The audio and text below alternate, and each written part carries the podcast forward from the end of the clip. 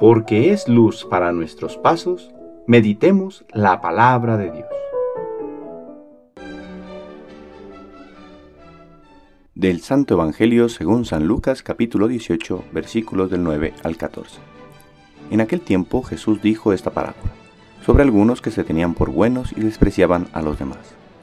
Dos hombres subieron al templo para orar. Uno era fariseo y el otro publicano. El fariseo, erguido, oraba así en su interior. Dios mío, te doy gracias porque no soy como los demás hombres, ladrones, injustos y adúlteros. Tampoco soy como ese publicano. Ayuno dos veces por semana y pago el diezmo de todas mis ganancias.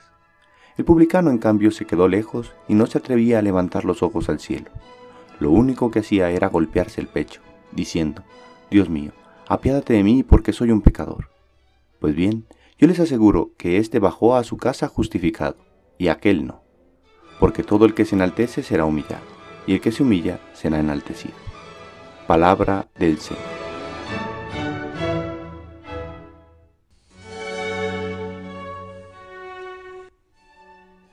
Sábado de la tercera semana de Cuaresma.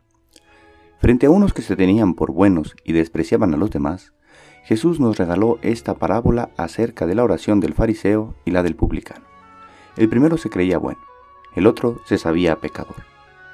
El primero volvió a casa sin recibir nada, pues estaba lleno de soberbia. El segundo volvió justificado, pues en su corazón sí había espacio para Dios.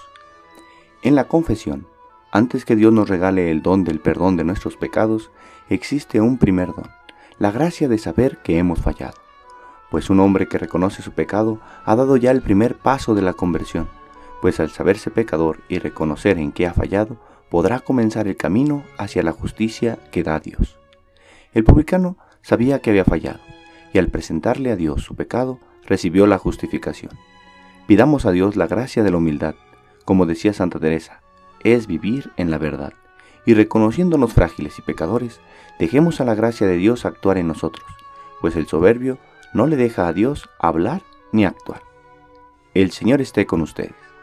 La bendición de Dios Todopoderoso, Padre, Hijo y Espíritu Santo, descienda sobre ustedes y permanezca siempre. Que tengan buen día.